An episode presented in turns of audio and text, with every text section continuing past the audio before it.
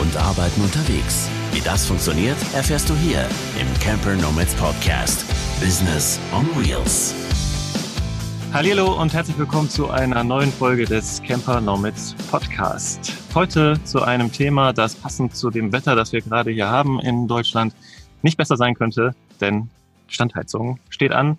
Wir wollen heute darüber sprechen, was gibt's für Standheizung, was ist überhaupt eine Standheizung, was für Typen gibt's bei der Standheizung, wie funktionieren sie, wo kann man sie vielleicht am besten einbauen und was man sonst noch alles Lustiges mit Standheizung anstellen kann.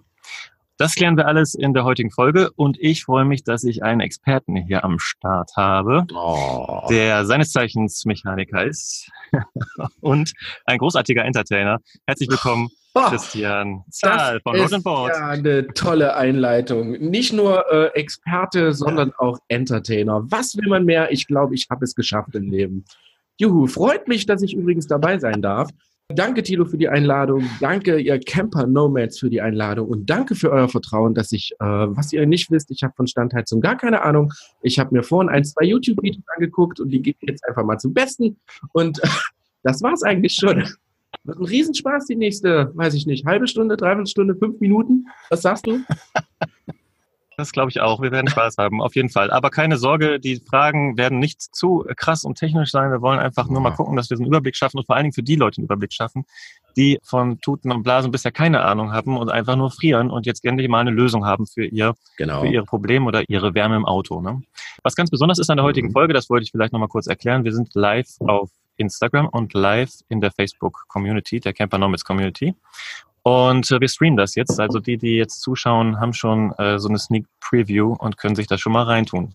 Und genau. außerdem machen wir eine sehr bildliche Folge. Also wir erzählen heute, wir zeigen auch sogar Standheizung. Ja. Ist natürlich jetzt eine Sache für die, die nur am Ohr dran sind, also bei iTunes oder Spotify. Aber ihr könnt danach, wenn euch das Ganze so gefesselt hat, dann könnt ihr danach mal auf die Show Notes gehen, auf einen Link und könnt den Camper Nomads Podcast nochmal aufrufen auf unserer Webseite. Und dort findet ihr dann auch einen Link zum YouTube-Video. Das heißt, wir packen das auch noch auf YouTube und ihr könnt euch das Ganze schön entspannt dann nochmal reinziehen und sehen, was der Christian uns heute gezeigt hat. Oh ja. Ja, also, legen wir los. Standheizungen. Also ich würde mich mal interessieren, Christian, was gibt's überhaupt für Typen von Standheizung? Ich habe da mal sowas von Wasseraufheizen gehört, von Luftaufheizen mhm. gehört. Was gibt's für Typen, wie kann man die runterbrechen? Damit hast du die äh, zwei großen Standheizungen ja eigentlich schon gesagt. Es gibt die äh, Wasserstandheizung, die meistens vorne im Fahrzeug verbaut ist. Äh, die ist meistens original schon verbaut, die kann man aber auch nachträglich einbauen. Und zwar ist diese dafür zuständig, die macht die Kühlflüssigkeit im Motor warm. Manche Leute, die jetzt nicht wissen, was Kühlflüssigkeit, was Motor, hä, wie? Verstehe ich nicht. Die Kühlflüssigkeit ist im Fahrzeug auch dafür da, um eure äh, Innenraumheizung natürlich zu befeuern, anzuwärmen. Und so erfüllt diese Wasserstandheizung genau zwei Funktionen, zwei sehr wichtige Funktionen. Und zwar macht ihr euch den Innenraum warm mit der Kühlflüssigkeit, die ja durch den Innenraum läuft, sowie natürlich euren Motor, was natürlich für den Motorstart ganz, ganz hervorragend ist. Wir reden hier von äh, Spritersparnis. Der CO2-Ausstoß stinkt. Der CO2-Ausstoß stinkt der CO2-Ausstoß sinkt enorm. Jetzt habe ich es endlich. und äh, das ist natürlich ein Vorteil von einer, ja, ich sage jetzt mal einer normalen Wasserstandheizung, wie sie in Fahrzeugen verbaut ist, wie sie an dem Motor angeschlossen ist. Bei einer Luftheizung ist es so, dass die Luftheizung eigentlich nur dafür da ist, einen Raum warm zu machen. Also ihr könntet eigentlich einen Raum damit warm machen. Fertig aus die Maus. Die hat nichts mit Kühlwasser zu tun. Wobei man auch in späteren Optionen, ich glaube, das klären wir gleich noch, wobei man natürlich die auch zum Wasserwarm machen nutzen könnte. Dazu braucht man aber ein paar Optionen. Wir reden heute, glaube ich, aber rein nur über diese Luftheizung, über diese Luftstandheizung. Ja, und so sieht's aus. Sehr cool. Also habe ich das richtig verstanden, dass wir einmal eine Heizung haben, die macht das Kühlwasser warm. Genau. Und darüber dann die Luft im Fahrzeug, also über die Umwälzung durch das normale Gebläsesystem genau, kann dann das, Heizung, äh, das Auto gewärmt werden. Genau. Und im Gegenzug dazu ist die Luftstandheizung einfach eine Heizung, die nur rein die Luft wärmt und damit den Innenraum wärmt und den Motor gar nicht. Ne? Das sind die beiden Unterscheidungen. Genau, richtig gesagt. Ähm, jetzt ist es natürlich so, wenn man jetzt sich vorstellt, dass erstmal so ein Kühlwasser aufgewärmt werden muss, mhm. Ich weiß nicht, wie viel Liter da teilweise in großen mhm. Fahrzeugen auch drin sind. Das dauert natürlich erstmal so seine Zeit. Ne? Natürlich. Ne? Und dann hat man wahrscheinlich auch einen, kann ich mir vorstellen, höheren Verbrauch. Also du hast, ja, also die Standheizung äh, braucht nicht nur ein bisschen mehr, äh, also sie braucht ein ganzes Stück länger, um natürlich diese, wir reden hier von im Schnitt so zwischen fünf und sechs Litern bei normalen Fahrzeugen Kühlflüssigkeit. Die braucht natürlich dadurch ein bisschen länger. Sie braucht wesentlich länger, die, die, das Wasser warm zu machen. Sie braucht ein bisschen mehr Strom, weil natürlich auch eine Wasserpumpe notwendig ist, die natürlich den äh, Wasserkreislauf in Bewegung hält. Sonst würde das Ganze ja gar nicht funktionieren. Mhm. Die größere Gefahr ist natürlich auch dadurch, dass die über die Fahrzeugbatterie läuft. Du natürlich die Standheizung betreiben musst, sowie den Innenraumlüfter. Sollte man schon eine ordentlich knackig volle Batterie haben, damit im tiefsten Winter, sagen wir bei minus 10 Grad, dir nicht bei einer Stunde Standheizung laufen, die äh, Batterie plötzlich stirbt. Ich meine, die neueste Technik verhindert das. Die Standheizung gehen meistens aus, wenn die Batterie unter einer gewissen Voltzahl sinkt. Aber das ist halt immer so ein, so ein leichter Nachteil. Man sollte auf jeden Fall vor dem Winter immer grundsätzlich seine, sollte man ja auch so, immer grundsätzlich seine Batterie checken, ob das alles in Ordnung ist. Und die braucht natürlich ein bisschen mehr Sprit, spezifisch Diesel oder halt Benzin, als eine normale Luftstandheizung. Und das Ganze ist ja auch noch deswegen vielleicht interessant zu sagen, wenn wir jetzt, sagen wir mal, über das Campen sprechen, dann verbringe ich viel Zeit im Auto, ohne dass das Auto läuft. Mhm. Das heißt, eine Standheizung, die jetzt mein Kühlwasser erstmal warm macht. Und dann den Motor damit auch noch wärmt, ist ja eigentlich rausgeschmissene Energie, weil ich brauche ja nur die warme Luft erstmal, genau. weil ich in den meisten Fällen ja den Motor gar nicht anschmeißen will. Genau. Ja. Vollkommen richtig. Das bringt, uns also, das bringt uns also dazu, dass so eine Luftstandheizung eigentlich die ideale ähm, Ergänzung ist zu einem Fahrzeug, was äh, bewohnt wird. Ja? Und äh, wenn man, ich habe das selbst gemacht, ein Winter genau, mal ohne richtig. Standheizung äh, verbringt, dann merkt man schnell, wie geil sowas ist, wenn man sowas hat. ja. Denn das bringt ein unglaubliches Maß an Lebensqualität damit rein in das Fahrzeug. Das ist wirklich echt abgefahren. Also ich habe mir wirklich den Arsch ja. abgefroren. Und ja. mit der Standheizung, dann kann man hier diesen Innenraum, in dem ich jetzt auch gerade sitze, schön warm machen und kann sich hier aufhalten wie in einer ganz normalen Wohnung. Ne? Ja, was heißt vor allen Dingen schön warm? Ich glaube, Mondeo wird das äh, Saunatemperaturen mäßig, oder? Können wir vielleicht gleich noch drauf eingehen, tatsächlich, ähm, auch vielleicht auch die Nachteile von Standheizung, aber ich habe es jetzt gerade so eingestellt, dass es wirklich wunderbar funktioniert. Der Raum ist ja klein, also ja. man bräuchte fast noch eine kleinere Standheizung, ähm, ja. um den adäquat zu heizen. Genau, das genau. ist recht. Hm. Lass uns mal auf die Funktionsweise eingehen von Standheizung. Also so grundsätzlich mal den Aufbau klären. Wie sieht denn so ein Ding überhaupt aus? Du hast mhm. es gerade schon hochgehalten oder war das bevor wir live gegangen sind oder aufgezeichnet haben? Keine Ahnung. Ich kann es ähm, gerne doch mal hochhalten. Erzähl doch mal. Für den Podcast. Ja, ich halte es mal hoch. Also ich versuche das jetzt, ich halte es einfach mal hoch. Ich hoffe doch, ihr seht es alle. Eine äh, typische, ich sage jetzt mal, äh, dürfen wir Werbung machen? Darf ich Planar sagen? Du darfst das dann ist so, ja. äh, das, was gerade in Deutschland so am besten geht. Ich halte einen hässlichen grauen Kasten mit zwei Löchern, hinten und vorne ganz große. Und natürlich auch äh, sieht aus, also man könnte sagen, es sieht aus wie ein Dampfer. Ne? So vorne hier so mit diesen zwei hier oben drauf. Ne? Sieht es aus wie ein Dampfer. Ich hoffe doch, ihr könnt das alle sehen. Sehr schön. Außer ihr Podcaster. Schwarzes, hässliches Ding mit zwei Röhrchen, drei Röhrchen oben raus. Ich erkläre kurz diese lustigen drei Röhrchen, die da rausgucken. Ganz, ganz einfach. Ihr braucht natürlich Dieselzufuhr. Ja, erzähl ruhig. wir haben uns immer ein bisschen überschnitten. Ich wollte es noch einmal kurz bildlich darstellen. Das wäre einfach so ein, man muss sich vorstellen, ein dickes, dickes Rohr ist eigentlich äh, der, der, der Hauptlufteinsaug- und Ausstoß. Mhm. Und dann haben wir oben, also abseits der, ähm, dieses Rohrs, also quer dazu 90 Grad nach oben oder äh, rechts, links, wie du es halt hältst, genau. diese zwei kleinen Rohre und die sind im Prinzip dann für Auspuff und Luftansaugung für den Motor ne? oder für die, für die Brennkammer. Genau, richtig. Sehr gut erklärt. Willst du es alleine machen? Soll ich gehen oder was? Nein, nein. Was jetzt ganz lustig ist, liebe Freunde. Äh, du machst das super, mach weiter. Ich kann das aufmachen. Ich denke, wow, was? Ja, ich habe hier was vorbereitet. Und zwar kann ich äh, für diesen lustigen, ohne dass ich das jetzt kaputt haue, äh, kann ich das einfach öffnen. Oh. Für alle äh, Leute, die jetzt den Podcast hören, die denken, boah, jetzt wird es ja richtig langweilig, wir sehen ja nichts. Was ich jetzt in der Hand halte, ist einfach nur ein ziemlich hässlicher silberner Klotz. Es sieht ein bisschen aus wie eine Biene oder sowas, so mit so einem dicken Hintern hinten dran. Und ja, ich erkläre es einfach mal kurz. Wir sehen die Brennkammer das ist das Teil mit den vielen Kühlrippen drauf. Also wir reden von einem kompletten Gussteil, wo die Brennkammer drin ist. Davor, vor der Brennkammer, sitzt der Glühstift. Das ist der lustige hier oben für unsere Podcaster. Es ist einfach nur ein Kupferteil mit zwei Kabeln dran. Im nächsten Teil, das ist dieser Teil, das ist ja die Frischluftzufuhr, also das Röhrchen für die Frischluftzufuhr. Dann befindet sich hier drin ein Lüfter in dem Teil und das da oben, der große Lüfter, das ist unser Lüfter für natürlich die, ich sage jetzt mal, was die Wärme in den Innenraum transportiert, also einfach weitergibt sozusagen.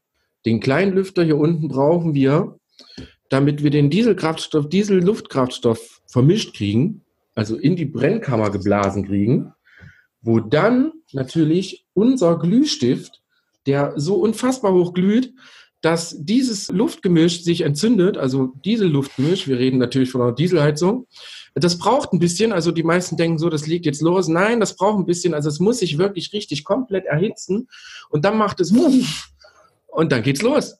Und dann brennt das Ding quasi von ganz alleine und produziert unfassbar viel Wärme. Mit unfassbar viel Wärme meine ich unfassbar viel Wärme. Wir reden von einem, ähm, von einem, also ich sage jetzt mal, wie sagt man dazu, äh, in Kubikmetern geben die das an. Und zwar 75 Kubikmeter pro Stunde macht dieses Ding warm. Jetzt denken sich die Leute, was, was, was, was labert der denn jetzt? Verstehe ich nicht, Kubikmeter. Kubikmeter ist im Endeffekt äh, dreimal, dreimal, dreimal ein Meter oder so. Ne? Also es ist quasi ein ein Meter großer Würfel.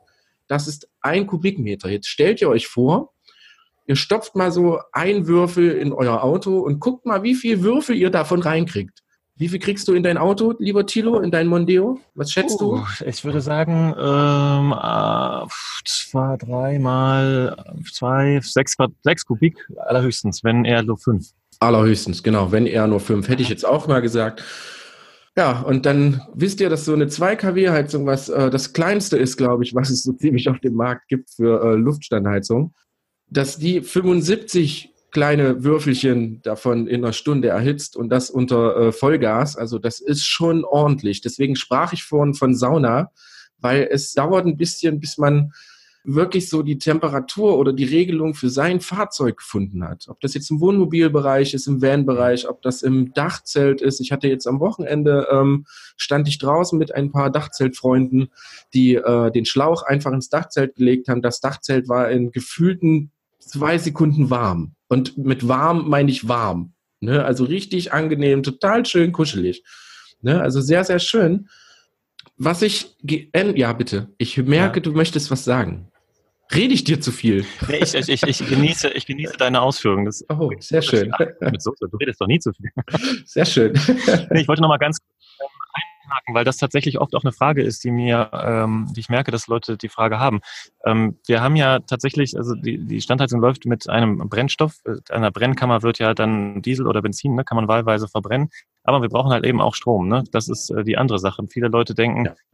es geht ohne äh, oder nur mit einer Sache, aber die ja. Standheizung braucht beide Sachen. Einmal den Strom, um ne, den Lüfter ja. anzutreiben und die Dieselpumpe. Genau. Und einmal eben den, den Verbrennungsstoff an sich. Und dann gibt es noch die Glühkerze, ne? genau. die ist auch da drin, die den, die den äh, Verbrennungsstoff dann entzündet. Die braucht auch ein bisschen was. Aber, liebe Freunde, lasst euch davon nicht irritieren. Standheizungen haben sich in den letzten, sag jetzt mal so 10, 15 Jahren, ja, letzten 20 Jahren kann man fast sagen, so stark entwickelt, dass äh, der Verbrauch, also der hat sich der hat sich um 80 Prozent verringert und zwar in allen Bereichen. Mhm. Das heißt Strom mhm. sowie äh, Strom, was haben wir noch, sowie Kraftstoff. Ich habe angefangen, glaube ich, 19, 19, 19, 1990, nee, Quatsch, 1996, so grob, groß mit Standheizung schon rumzuhantieren und da kam ja Webasto raus und so, die haben alle Standheizung.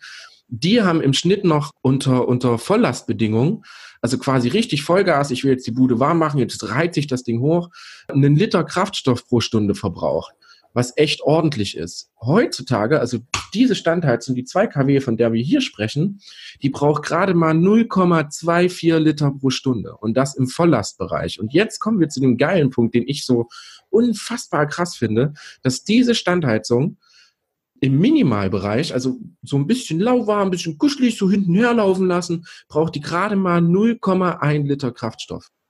Und das hat den riesen Vorteil, krass, ja. Den riesen, riesen Vorteil, dass man die wirklich quasi so bauen kann, dass man eigentlich einen 5-Liter-Kanister benötigt, um die halt wirklich ein paar Tage laufen zu lassen. Ne? Also wir gehen jetzt mal nicht davon aus, dass ihr jetzt alle Vollgas drei, vier, fünf, acht, neun Stunden lang das Ding laufen lasst, weil dann geht ihr kaputt. Das schafft ihr gar nicht. Ne?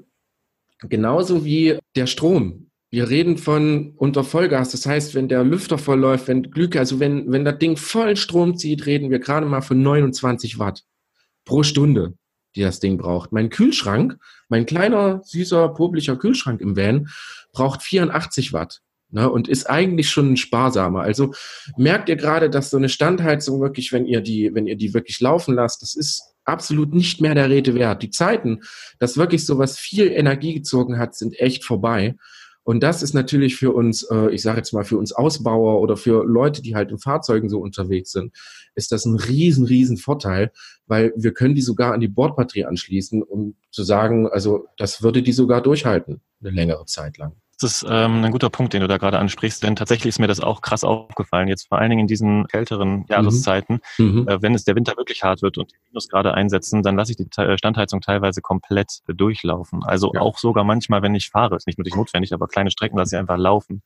Und du merkst es einfach, das kriegst du einfach nicht mit, dass die Batterie da merklich in die Knie geht. Ja. Also das ist wirklich eine super, super, super entspannte Sache. Ja. Finde ich auch richtig, richtig cool. Ja. Wenn wir jetzt nochmal überlegen, man hat ja doch tatsächlich auch eine Geräuschentwicklung ne, bei äh, Standheizung. Die mhm. verbrennen ja die, ihren, ihren Stoff, dann mhm. hat man dieses Klackgeräusch, das ist ja auch sehr, ähm, ähm, ja. ja, ja. wie sagt man, ja. äh, typisch für Standheizung. Ähm, da gibt es tatsächlich ein bisschen Unterschiede genau. in der Lautstärke, oder? Also ich habe sie zumindest, meine sieht wahrgenommen zu haben von Hersteller zu Hersteller. Oder wie siehst du das? Ja, also es ist wirklich so, dass die, ähm, es gibt jetzt mittlerweile leisere Dieselpumpen, also dieses Klackgeräusch, was ihr da hört, das ist einfach das Tacken der Pumpe, die den äh, Kraftstoff fördert, äh, sowie die Lüfter. Also es gibt wirklich Hersteller, die, die versuchen, die halt so auf so extremst leise wie möglich zu trimmen und das funktioniert natürlich auch. Wir hatten das letztes Mal bei Rebecca, glaube ich. Rebecca hat sich ja diese leisere Pumpe eingebaut. Die war damit auch zufrieden. Die leiseren Pumpen sind um fast 50 Prozent leiser als die normalen Pumpen, sage ich jetzt einfach mal. Ich bin der Meinung, wenn ich äh, jetzt hier mal meine Meinung preisgeben darf, weil ich jeden Tag mit ähm, Menschen diskutiere und darüber rede, über dieses Thema. Und es geht bei vielen immer um die Lautstärke. Und ich sage halt immer, ihr habt einen unfassbar großen Luxus, dass diese Heizung euren Innenraum unfassbar schnell und unfassbar gut warm macht. Und mich persönlich stört weder dieses Luftgeräusch noch das Tackergeräusch. Ich muss zugeben, wenn das, das Tackgeräusch eher, weil das halt so ein monotones, komisches Geräusch ist. Das Luftgeräusch stört mich null, also überhaupt nicht. Ich finde das sogar sehr angenehm. Eine warme Meeresbrise das Taktgeräusch ist so ein, so ein metallisches, hässliches Geräusch. Also das kann einem schon stören. Aber viele wollen halt immer leise, leise, leise und äh, noch leiser und am besten gar nicht hören. Und da muss ich immer sagen, also da stößt natürlich auch Technik an ihre Grenzen. Ist ja ganz logisch. Also wie will ich das denn, wie will ich denn eine, eine Mechanik oder wie will ich denn einen, Bürstenmotor oder einen auch bürstenlosen Motor, wie will ich denn das Lüfterrad, wie will ich das denn leise bekommen? und die arbeiten schon die ganze Zeit dagegen. Zum Beispiel, ähm, kleines Beispiel ist zum Beispiel, kleines Beispiel ist zum Beispiel die Ansaugluft. Die Ansaugluft macht Geräusche, also das macht so ein, das, das, das macht, man merkt das auch im Auto, wenn man, wenn man richtig Gas gibt, dann hört man ansaugende Luft. Die ist laut, die ist sogar sehr laut. Und dafür gibt's für diese Standheizung sogar einen Dämpfer. Die haben im Abgas einen Dämpfer. Die haben in der Ansaugluft einen Dämpfer. Mittlerweile gibt es leisere Pumpen. Also es wird schon, schon viel, viel getan. Ich, ich bin halt immer der Meinung, die Leute, anstatt sich zu freuen, dass es warm wird, nölen sie eher herum, dass es äh, Geräusche macht. Mich persönlich stört das gar nicht. Ich äh, finde das sogar ganz okay so. Es gibt viele Lösungen, dass man die zum Beispiel in, in eine Kiste packt, ne, die man dann zum Beispiel mit äh, Alubutyl auskleidet oder Armaflex oder mit irgendwas, was halt dämmt. Damit wird die natürlich immer noch leiser.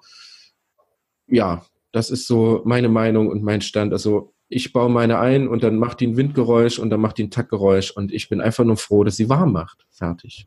Schön gesagt. Da lacht er. Ja, nee, das finde ich tatsächlich auch. Also das hat echt so einen wahnsinnigen Vorteil, wenn du einfach eine, eine, eine kuschelig warm hast, das ist einfach, dann ist es dir auch am Ende egal, dass da so Geräuschentwicklung ist. Und ich muss auch ja. sagen, die Planar, wo du sie gerade in der Hand gehabt hast, ich habe sie ja genau. selbst eingebaut, ist für mich wirklich erstaunlich leise. Also ich nehme sie im Innenraum, nehme ich nur die Luftgeräusche wahr, die reingepustet werden. Außerhalb, wenn ich mich ein bisschen mhm. ein Meter, zwei Meter mhm. entfernt vom Auto, merke ich manchmal gar nicht, dass die Standheizung läuft. Muss nochmal genau hinhören, ob sie wirklich am Laufen ja. ist. Das heißt, das ist wirklich Echt richtig cool. Bevor wir nochmal ja. gleich wirklich auf den Einbau eingehen, würde ich ganz gerne eine Sache vorweggreifen. Und zwar, wo wir gerade über Lautstärke geredet haben, es gibt ja die Möglichkeit, sagen wir mal so, normalerweise wird die Standheizung doch innen eingebaut. Also man baut diesen Kasten irgendwo ins Auto ein und dann führt man diese Auspuff und die Luftansaugung nach draußen. Mhm. Mhm. Und dann nimmt man die Luft aus dem Innenraum und pustet sie wieder in den Innenraum rein, aufgewärmt. Mhm. So. Jetzt der Vogel ist hingegangen, weil das eigentlich auch nicht besser wusste und aber auch nur so wollte und baut sie mhm. einfach außen ein. Mhm. Die beiden Möglichkeiten gibt es ja. Ne? Das hat natürlich auch ja, Unterschiede auf die Geräuschentwicklung. Ja. ja. Also ich halt tatsächlich auch, ich stelle fest, dass wenn die Heizung draußen ist, dann mhm. nehme ich sie halt weil einfach im Innenraum weniger wahr. Wenn genau. sie innen ist, hört man sie dann natürlich da ein bisschen mehr. Genau. Aber ähm, gibt es da irgendwelche Vor- und Nachteile, die außen und innen einzubauen, die Standheizung? Das würde mich mal interessieren. Also ich sage halt immer so, wenn die, wenn die draußen ist, es gibt, glaube ich, so zwei große Nachteile. Wenn die draußen eingebaut ist, sollte die wirklich gut, gut, gut geschützt sein. Dieses Kunststoffgehäuse an sich ist weder wassergeschützt noch sonst irgendwas. Es ist einfach nur ein zusammengebautes Kunststoffgehäuse und fertig. Das bedeutet, wenn ihr die draußen einbaut, sollte die auf jeden Fall in einem geschlossenen Kasten sich befinden. Dieser geschlossene Kasten sollte, wenn es geht, irgendwie dicht sein und wenn ihr den Kasten lange behalten wollt, dann Unterbodenschutz, äh, bis der Arzt kommt. Das stört die gar nicht. Ne? Unterbodenschutz ist äh, heutzutage relativ hitzebeständig. Und das sollte man wirklich schützen. Also bedeutet, wenn die draußen verbaut ist, sollte man auf jeden Fall wesentlich mehr auf Wartung und Pflege achten. Ne? Das ist so das Thema. Das nächste ist, im Winter ist es natürlich draußen sehr, sehr kalt. Das heißt, die Heizung an sich ist sehr, sehr kalt sie muss natürlich erstmal sich runter, also hochwärmen sozusagen. Ne? Und das ist auch so ein Punkt, den man quasi beim Verbrauch einfach mit berechnen sollte, dass die Heizung an sich erstmal ein, zwei Minuten braucht, um sich selber erstmal warm zu machen, bis die dann wirklich richtig die eigentliche warme Temperatur reinbläst, wie sie auch ins Fahrzeug bläst. Im Innenraum ist es eher weniger ein Problem. Da braucht die sehr, sehr kurz. Ne? Sie ist ja maximal 0 Grad, maximal, wenn überhaupt. Wenn sie noch in einem Schrank gebaut ist, vielleicht noch mit ein bisschen Armaflex drauf, dann sinkt die Temperatur nie unter zwei drei Grad. Und das ist na natürlich für so eine Standheizung echt optimal. Die machst du an und dann ist die warm und fertig läuft. Ne? Das sind so meine, hab, meine ähm, so meine, meine Erfahrungen damit. Ich habe noch etwas anderes festgestellt. Das war ganz lustig. Als ich dann jetzt im Betrieb sie oft eingesetzt habe, habe ich mhm. gemerkt, je kälter es wird, desto mehr arbeitet natürlich die Standheizung auch, wenn sie die mhm. Außenluft ansaugt, um sie warm genau. zu bekommen. Genau, richtig. In meinem Fall, wir hatten es gerade angesprochen, die leicht überdimensionierte Standheizung, zwei Kilowatt ist für diesen Innenraum schon leicht überdimensioniert. Heißt das, dass wenn es draußen kälter ist, ich sie auf den kleinsten Stufe laufen lassen kann und trotzdem den Raum normal warm kriege. Genau. Dass sie kälter es wird, dann kann ich sie nach oben sogar regeln. Genau. Das heißt, es hilft mir im Prinzip, den Raum normal warm zu kriegen, weil ja. sie die kalte Luft ansaugt und nicht die warme nochmal warm macht, genau. was dann am Ende mir viel zu heiß wird. Genau. Und dann gibt es eigentlich nur eine Möglichkeit, Fenster auf und Luft rauslassen. Was man sowieso grundsätzlich machen wollte, sollte, die Luft von so einer Luftheizung ist immer sehr, sehr, sehr trocken die trockene Luft, die, die entzieht euch auch Feuchtigkeit aus dem Innenraum. Durch dieses ständige Lüften, durch dieses ständige Luftumwälzen holt ihr wieder Feuchtigkeit rein. Das ist natürlich hervorragend fürs Klima und natürlich auch hervorragend für euch. Also manche, bei mir ist das so, ich spüre das. Also wenn meine Heizung läuft, spüre ich richtig, wie mein Mund dauerhaft trocken wird. Vor allen Dingen so, wenn die nachts läuft. Ich muss wesentlich mehr trinken. Also das merkt man schon. Ne? Also Wasser. Ne, liebe Freunde, Wasser. Ich merke jetzt auch gerade. Ja, ne? ne? Also das ist, das ist völlig normal. Das ist eine Luftheizung, die macht quasi, die hat so viel Leistung, die würde, darauf kommen wir, glaube ich, gleich noch, ne? Die würde wahrscheinlich eure nassen Klamotten trocknen. Mhm. Und Wohnmobilbauer mhm. setzen die so ein, dass die Lüftungsschläuche hinter den Schränken verlegt werden, also jetzt sage ich mal so von Luxuswohnmobilen, und dass sich hinter Klamottenschränken und hinter Badbereich äh, Lüftungsöffnungen dafür befinden, weil die Luft ist so trocken, dass die quasi die Sachen hinterlüftet, Feuchtigkeit aus dem Fahrzeug sozusagen holt. Das sollte man beachten, trockene Luft. Die macht richtig trockene Luft. Vielleicht stellt ihr euch so einen kleinen Brunnen ins Auto. So, ein, so einen kleinen Bonsai-Wasserbrunnen mit so ein bisschen Sändchen davor und so. Toll. Ist doch schön. Tatsächlich, Christian, ich muss da mal erzählen. Ich habe tatsächlich ähm, äh, das mir auch überlegt, so eine, so eine Befeuchtung zu machen. Jetzt ja. nicht mit einem Baum oder so, sondern ich habe mir aus so ähm, Rohren, Abflussrohren, diesen dicken äh, grauen, die man im Baumarkt bekommt, so ein Rohr gebastelt, das mhm. so zu war, Wasser mhm. rein und das hatte hier einen Einlass. Und da kam die heiße Luft rein, die ist dann einmal durch dieses Wasser sozusagen ja. durch oder über das Wasser. Und ich habe deutlich gemerkt, dass genau. es gab. Auch ein Tipp, wenn ihr es feucht genau. haben wollt, aber relativ unaufgeregt, nasses Handtuch einfach aufhängen hier in den Raum und die Feuchtigkeit geht vom Handtuch ja. in diesen Raum genau. rein. Super geil, mehr bessere ja. Luftfeuchtigkeit im Raum. Ja, testet das ruhig mal aus. Das ist ein, ist ein großer, großer Vorteil. Man, man spürt es wirklich, die Atemluft wird, man, es lässt sich leichter atmen, habe ich immer so das Gefühl. Das ist nicht so schwer, so, so fast kratzig schon, sondern feuchte Luft ist immer sehr, sehr gut zum Atmen und tut natürlich auch euren Innenraum ganz gut. Absolut. Mhm. Wir haben hier gerade noch eine Frage, äh, die ich jetzt mal tatsächlich direkt reinnehme aus den Kommentaren von Michael Kurz. Mhm. Gibt es eine höhenbedingte Abhängigkeit der Leistung von der, ähm, von der Standheizung? Das heißt, äh, läuft sie oben irgendwo schlechter oder besser als unten? Kann man das irgendwie sagen? Die Frage ist, was meint ihr mit oben oder unten? Also mein, äh, reden wir jetzt von also auf dem Berg. Natürlich, selbstverständlich. Es gibt ja die mhm. äh, Planar gibt es ja auch mit einem Höhenkit sozusagen. Mhm. Jetzt sagen, oh, Höhenkit, was ist das, was ist das? Das ist ganz einfach. Der Höhenkit ist einfach nur ein Sauerstoffsensor, ein zusätzlicher Sauerstoffsensor, der den Sauerstoffgehalt in der Luft misst. Und dadurch passt er die Einspritzmenge des Diesels an. Würdet ihr diesen Sauerstoffsensor mhm. nicht haben, würdet ihr über 2000 Meter fahren, wo der Sauerstoff eng wird und die Heizung spritzt genauso viel Diesel ein, würdet ihr euch jämmerlich absaufen. Ist ja ganz logisch. Der Verbrennungsvorgang braucht viel, viel Sauerstoff. Extremst viel. Sinkt der Sauerstoffgehalt, muss natürlich auch der Dieselgehalt sinken, sonst würde die euch absaufen. Das heißt, die würde Diesel reinjagen, der entzündet sich nicht mehr und fertig. Und dann säuft euch quasi die Brennkammer ab. Jetzt sagt man natürlich, dass wenn ihr wirklich so auf drei, vier, 5.000 Metern seid, äh, selbst mit der Standheizung, mit Höhenkit, sinkt die Heizleistung. Ist auch ganz logisch. Weniger Diesel, weniger Sauerstoff, wo soll die Hitze herkommen? Ne? Aber ich habe mhm. zum Beispiel die mit Höhenkit, weil es mir vor allen Dingen im Winter darum geht, wenn wir dann Skifahren gehen, dass die auch über 2000 Meter ganz normal funktioniert. Und das tut sie dann. Ne? Und wie gesagt, das ist eigentlich nur ein Sauerstoffsensor und äh, eine Regelung, die quasi die Einspritzmenge regelt. Mehr ist das nicht. Danke, danke für die Frage an dieser Stelle. Ihr könnt gerne eure Fragen weiter in die Kommentare hauen. Wir werden sie dann, wenn nicht sofort, am Ende des unseres Podcasts noch beantworten und darauf eingehen. Also haut sie ruhig in die Kommentare. Das ist super.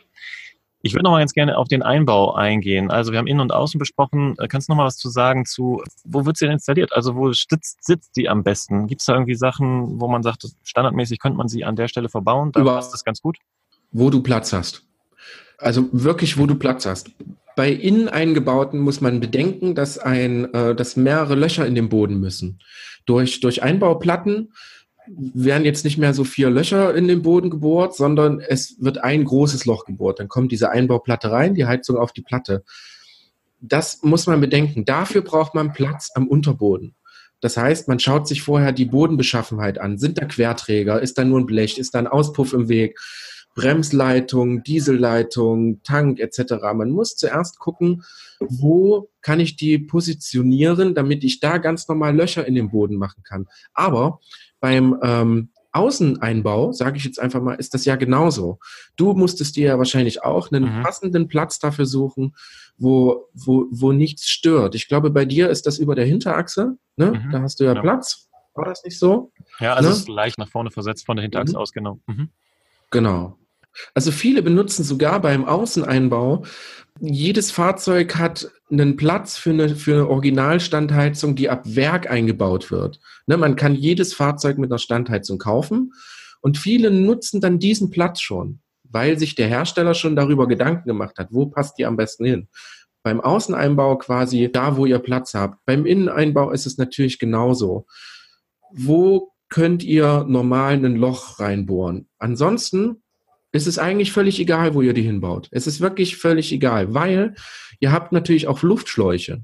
Ne? Es gibt so, so Luftschlauch und da gibt's Adapter, da gibt's Y-Stücke, da gibt's äh, ganz, ganz viel Zubehörkram, wie ihr eure Luft, wenn ihr die vorne einbaut und trotzdem die warme Luft nach hinten haben wollt, gibt's ganz, ganz viel Zubehörkram, den ihr da einbauen könnt. Also wo ihr die hinbaut, ist eigentlich völlig egal. Es darf nur nicht stören. Der Auspuff sollte ähm, ich sage jetzt mal, brennfrei irgendwo liegen, weil der wird wirklich heiß.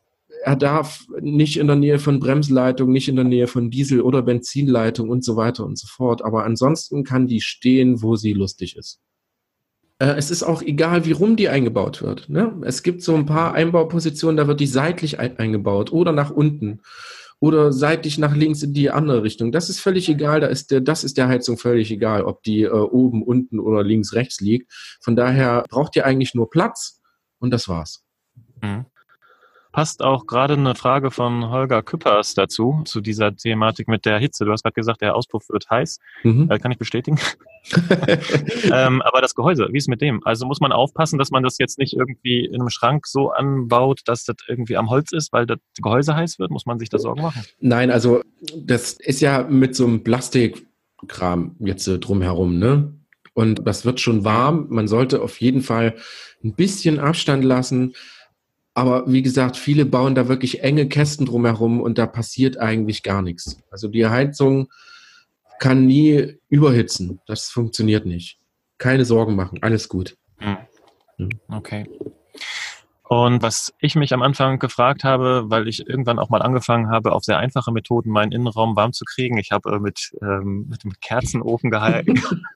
Ich habe auch mal tatsächlich mal, das verratet ihr aber keinem, ich habe ähm, auch mal den, den, den, den hier Gasheizer mal angemacht und mal für, für eine 20 Minuten brennen lassen, um einfach ein bisschen Wärme reinzubekommen. Ja, gefährlich, Böse. gefährlich, ne? muss man aufpassen. Ähm, hier, Erstickungsgefahr und so. Wie ist es? Brauche ich ein CO2? Nicht zu Hause, Freunde. Ja, brauche ich, ja. was brauche ich denn jetzt für eine Standheizung? Muss ich da einen CO2-Warner haben? Muss ich mir vor irgendwelchen anderen Gasen Gedanken machen, dass da irgendwelche kommen? Ähm, was brauche ich da? Nein, also eigentlich nicht. Äh, sollte, sollte irgendwas in der Abgasleitung nicht passieren oder, oder euch der, also wenn sie kaputt geht, dann, dann platzt sie auf, fliegt auseinander oder sonst irgendwas und ist kaputt, da passiert eigentlich nichts. Die Abdichtung natürlich äh, zu Abgasen sollte grundsätzlich immer richtig ordentlich gemacht werden, ist ja ganz normal. Aber es besteht eigentlich auch nur aus einem Rohr, einer Schelle. Und wenn ihr das da ordentlich drauf macht, passiert da eigentlich gar nichts. Also wirklich einen, äh, also bei, bei, bei so Testern, bei so Alarmdingern ist immer so das Problem, Abgas ist immer schwerer als Luft. Das heißt, das Erste, was Abgas macht, er setzt sich immer erst am Boden ab. Wenn natürlich oberhalb von dem Ding dieser Sensor ist, dann braucht das Abgas Stunden, bis irgendwie der Sensor anschlägt.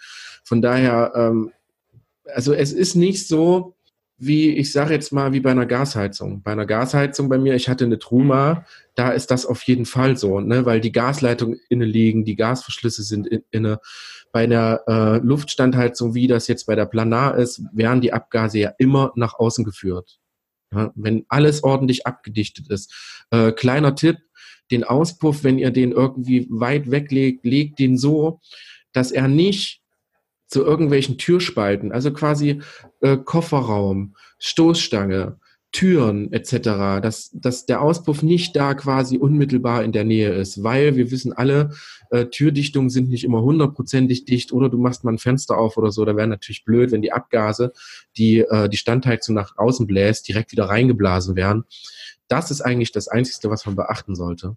Ansonsten mache ich mir, also da habe ich lieber eher Angst, deswegen habe ich jetzt umgerüstet auf die normale Luftstandheizung, äh, mit einer Gasheizung rumzufahren, als mit einer Luftstandheizung. Wobei viele auf Gasheizung schwören, ich mochte sie auch und man darf sich da echt auch, auch dabei nicht so viele Sorgen machen. Wenn das eingebaut ist, äh, fachmännisch ein, eingebaut ist, hält das Jahrzehnte. Das bringt uns direkt zu dem Thema mit dem Einbauen. Da werde ich gleich nochmal drauf kommen. Ich wollte noch eine Sache aus der Praxis nochmal mitbringen. Mhm. Ich hatte ähm, tatsächlich, mein Auspuff geht nach hinten raus. Ja, ich habe gedacht, den baue ich einfach neben den Auspuff ja, von meinem echten Auspuff. Da ist dann so ein kleines ja, Rohr und dann geht es raus. Ding ist nur, ich sitze gerne im Kofferraum und ich esse da auch gerne und ich koche da auch gerne. Genau. Und manchmal, wenn das Wetter kalt ist, ja. dann lasse ich Standheizung einfach weiterlaufen. Dann kommt natürlich immer so ein bisschen leichter entspannter äh, Dieselgeruch dann in meine Nase. Also da könnte man tatsächlich mal überlegen, wo hält man sich auf um das Auto herum, denn vor allen Dingen, wenn man so jetzt wie ich mit dem Dachzelt unterwegs ist. Genau. Ich hätte es wahrscheinlich lieber gehabt, ich hätte es irgendwie seitlich rausgeblasen zu einer der Seiten. Das würde ich beim nächsten Mal besser machen. Ja. Nur, dass man das vielleicht im Hinterkopf hat, wenn man es einbaut. Genau. Aber Einbau, genau. Aber sag mal. das ist, äh, das, ja, bitte. nee, nee, bitte du. Ja. Nein, du. Einbau. Nein, das ist, das ist wirklich so. Man äh, merkt viel, weil, weil die Abgase sind schon ordentlich, die da rauskommen. Also vor allen Dingen, wenn sie startet, das äh, mag schon kräftig qualmen. Ja. Und wenn ihr vielleicht noch schlechten Diesel habt oder so, wenn ihr jetzt viel im Ausland unterwegs seid und habt äh, einen schlechteren Diesel, der qualmt natürlich noch heftiger.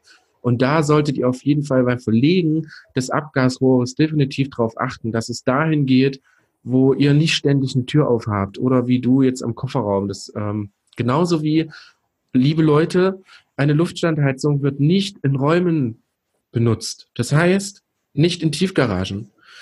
Das bedeutet nicht in eurer Garage an sich, wo ihr gerade äh, dem Van am Ausbauen seid oder das Dachzelt montiert.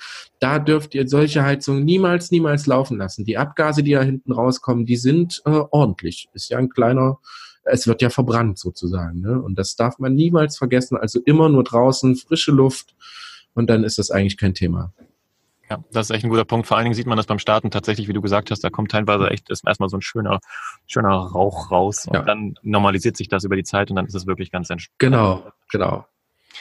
Zum Einbau. Das ist, das ist auch das, das kommt, warte, ich sag noch schnell was. Äh, Entschuldigung. Gerne, gerne. Hau Ich habe einen, hab einen Laberwahn. Alles gut, alles gut. Ähm, das ist das, was ich vorhin sagte. Dies, dieses, dieses Kraftstoff-Luftgemisch entzündet sich nicht direkt. Ne, es kommt in die Brennkammer und dieser Glühstift braucht ein ganzes Stück. Erst dann, wenn das rundherum richtig heiß ist, richtig glüht, entzündet sich das. Und dann passiert es, dass genau dieser unverbrannte Kraftstoff als erstes euch hinten raushaut. Und das ist das, was, was so sehr qualmt. Ne, das ist einfach unverbrannter Kraftstoff, der da hinten rausgeht. Plötzlich ganz, ganz viel Diesel, wenig Temperatur, es qualmt hinten raus. Und dann wird's natürlich, umso äh, länger die läuft, umso besser wird das. Dann hat die eine, eine dauerhafte Verbrennungstemperatur. Der Diesel kann ganz normal verbrennen, die Luft kann ganz normal verbrennen. Und dann kommt da hinten fast gar nichts mehr raus, außer Geruch. Genau. Ich würde dann tatsächlich gerne einmal noch den Einbau besprechen oder fragen, wie geht das jetzt? Also jetzt haben wir gelernt, wo wir die einbauen können, wo es möglich ist, dass tausend Möglichkeiten sind, dass es tausend Zubehörsachen gibt, um sie einzubauen, dass wir innen, außen, hin und her.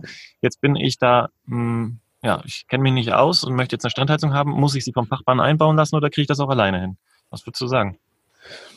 Tja, da hast du einen Fachmann natürlich auf dem falschen Fuß erwischt.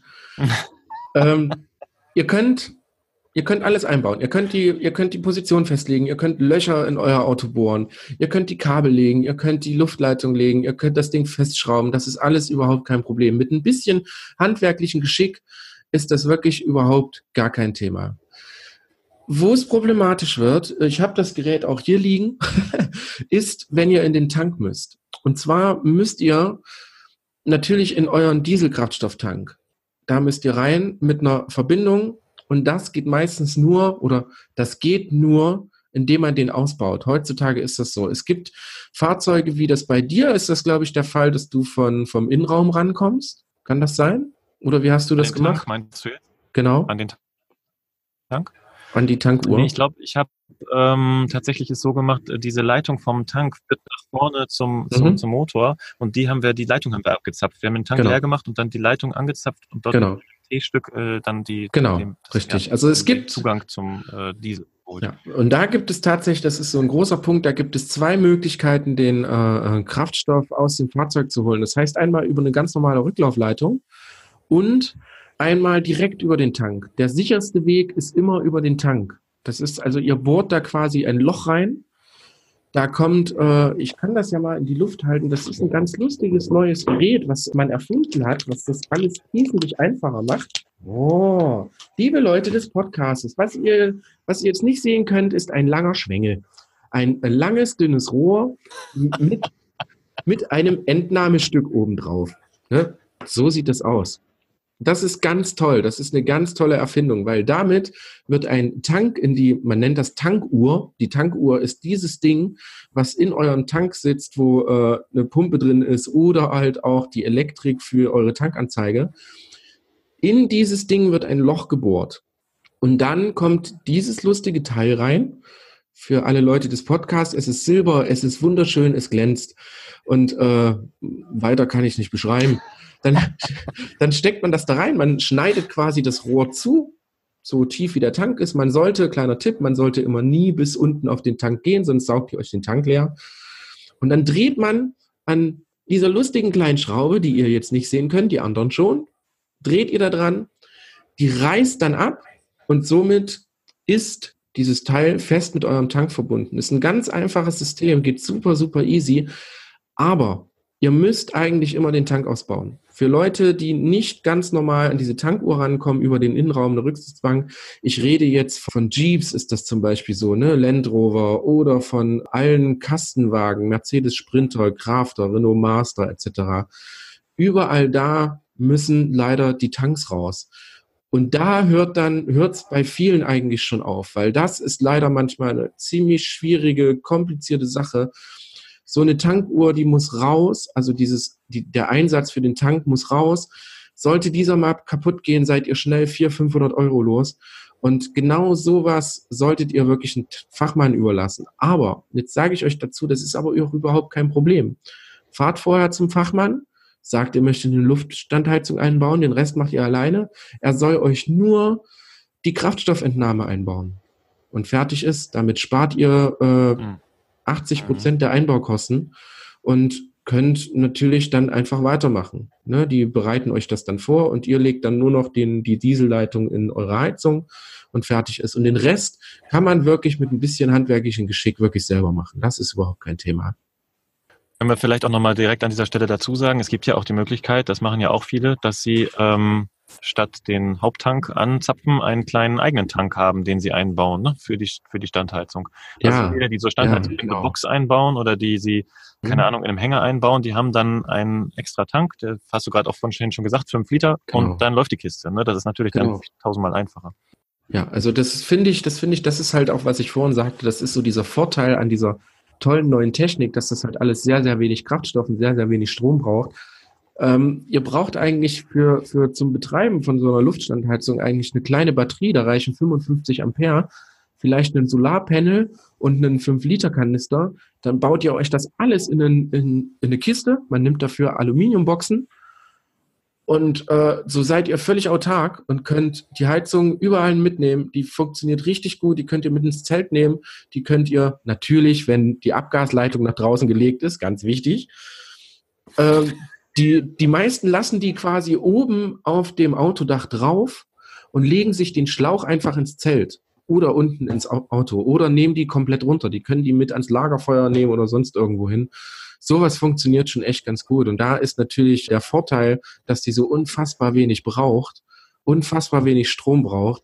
Und schon kann man sich so eine schöne kleine süße Box bauen und hat eine Heizung. Sehr geil. Es kommt eine Frage von Felix, schreibt Fotos auf Instagram. Äh, der sagt, was sagt denn der TÜV zum Einbau? Abnahmepflicht, mhm. wie sieht das aus? Das ist ganz witzig. Also ich glaube, habe ich es denn hier? Nee, also ich habe es nicht hier. Also es gibt auf jeden Fall, das Teil ist TÜV abgenommen. Also diese Planars sind TÜV abgenommen. Kleiner Tipp noch von mir, bitte kauft die nicht bei eBay. Bei eBay korrosieren, korrosieren, korrosieren, was laber ich? Kursieren äh, chinesische oder asiatische Nachbauten. Diese Nachbauten sind nicht TÜV abgenommen. Ganz, ganz wichtig. Also Planar oder Weco oder Webasto, wie sie nicht alle heißen, haben natürlich ein TÜV-Zertifikat, ein CE-Prüfzeichen. Jetzt ist das so, dass ihr die eigentlich nicht abnehmen müsst. Ihr könnt die da reinbauen und fertig ist, weil sie greift ja nicht sicherheitsrelevant in irgendein Fahrzeug ein. Ne, selbst, selbst diese kleinen Löcher, die ihr da reinmacht, sind nicht TÜV-relevant. Bedeutet, sie hat eigentlich, wenn man das jetzt auf, auf Hochdeutsch sagt, hat sie eigentlich eine allgemeine Betriebserlaubnis. Wenn ihr euer Fahrzeug zum Wohnmobil abnehmen lasst, sieht das der TÜV meistens sowieso. Ich hatte noch nie, also das ist meine Erfahrung, ihr könnt ja gerne mal eure Erfahrung in die Comments schreiben. Gibt's hier sowas? Gibt's hier Comments? Ja klar. Natürlich. Natürlich. Sehr schön. Ihr könnt gerne eure Erfahrungen mal in die Comments schreiben. Ich fahre häufiger zum TÜV mit ausgebauten Vans oder so. Bis jetzt hat noch keiner, aber wirklich noch keiner ansatzweise da mal nachgeschaut. Also eigentlich nicht. Ne? Mittlerweile brauchen noch nicht immer Anhängekupplungen eine Abnahme. Es reicht, wenn da ein Prüfzeichen drauf ist und dann ist das erledigt. Kann ich nur so bestätigen. Mit dem TÜV hat bisher auch keinen interessiert. Im Gegenteil, ich habe äh, ja. positive Rückmeldungen bekommen, dass sie sehr schön eingebaut ist und das hat dann äh, keiner oh, oh, Toll. Ja. Das hört man gerne, ne? Kam sogar von dir, mein Lieber, glaube ich. Du hast gesagt, die sitzt aber gut an einer schönen Stelle. ja, das stimmt. Ja, ja. ja, das stimmt. Die Stelle war es wirklich ganz hervorragend. Wirklich total super. Ich habe noch eine Frage von Klaus Thaler, der sagt, darf man Standheizung bei extra Tank auch mit Heizöl betreiben? Ja. also könntet ihr eigentlich machen. Aber das ist nicht so schön. also man muss davon ausgehen, Heizöl ist nicht das sauberste. Heizöl ist einfach ein bisschen, ich sage jetzt einfach mal so ein bisschen fetter, öliger. Es kann passieren, dass auf Dauer die Brennkammer das nicht mitmacht. Aber ich rede hier von, wenn ihr das täglich laufen lasst, dass die wahrscheinlich nach fünf Jahren mal kaputt geht. Heizöl ist nicht so der Hit. Ne? Und es stinkt wie Sau. Könnt ihr machen, müsst ihr nicht. Kleiner Tipp für die, für die Heizölheizer. Wenn ihr äh, zwei, drei Zyklen einfach äh, auf Heizöl heizt, das heißt eure 5-Liter-Kanister mit Heizöl voll macht, nehmt einfach mal einen Zyklus und nehmt euch Diesel, ganz normalen, sauberen Diesel, lasst den einfach mal durchbrennen und das macht natürlich Brennkammer, Auspuff etc. und sowas dann wieder so ein bisschen sauber und dann hält das ganze Geschäft ein bisschen länger. Biodiesel übrigens auch nicht.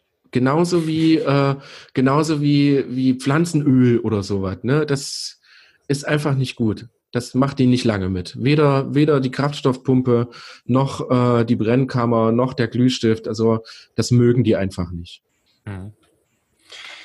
Äh, Michael Kurz sagt noch, ähm, was gibt es zu beachten beim zweiten Zusatztank? Ich glaube, äh, hatten wir ja schon eigentlich recht ausführlich gesagt, dass das eine ganz gute Sache ist. Wahrscheinlich soll er stabil eingebaut sein und darf da nicht irgendwie ja. wild rumfliegen ähm, und genau. äh, aufrecht stehen. Genau, richtig. Übersuppt, aber das wäre es wahrscheinlich. Oder hast du noch was zu ergänzen? Genau. Also die meisten, äh, was habe ich gesehen? Bei vielen habe ich so, so einen richtigen Kasten gesehen. Ne? Da steckst du den rein.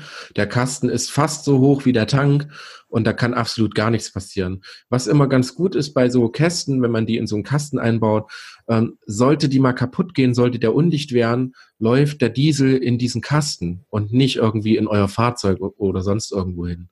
Ne, das ist so, das ist so ein bisschen so ein Wasserbettprinzip, sage ich immer. Ne? Das Wasserbett hat nochmal einen extra, eine extra Folie, eine Auffangfolie. Wenn das Wasserbett wirklich kaputt geht, geht das in diese Folie rein. Das heißt, es kann nichts passieren. Wenn ihr das mit eurem Tank genauso macht, ihr baut eine komplette Kiste für den Tank, wo man den Tank rausnehmen kann. Die Kiste sollte so hoch sein wie der Tank selber. Und dann kann der auch mal kaputt gehen, auslaufen, ohne dass euch die ganze Suppe irgendwohin verteilt. Und das ist auch so ziemlich der sicherste Weg. Mhm. Cool. Ich habe noch eine Frage, vielleicht kannst du da etwas mehr mit anfangen als ich jetzt. Das ist von Micha Staats, der sagt, was ist mit Vor- und Rücklauf? Kannst du dir vorstellen, was er genau meint? Genau. Es gibt, ähm, deswegen sagte ich vorhin, ist der sicherste Weg immer die Tankentnahme. Bei Vor- und Rücklauf, also es gibt zwei Leitungen. Das ist eine Vorlaufleitung, die geht vom Tank in den Dieselfilter vor zu eurem Motor, geht durch die Einspritzdüsen und läuft da alles, was äh, zu viel ist, läuft über die Rücklaufleitung wieder zurück in den Tank.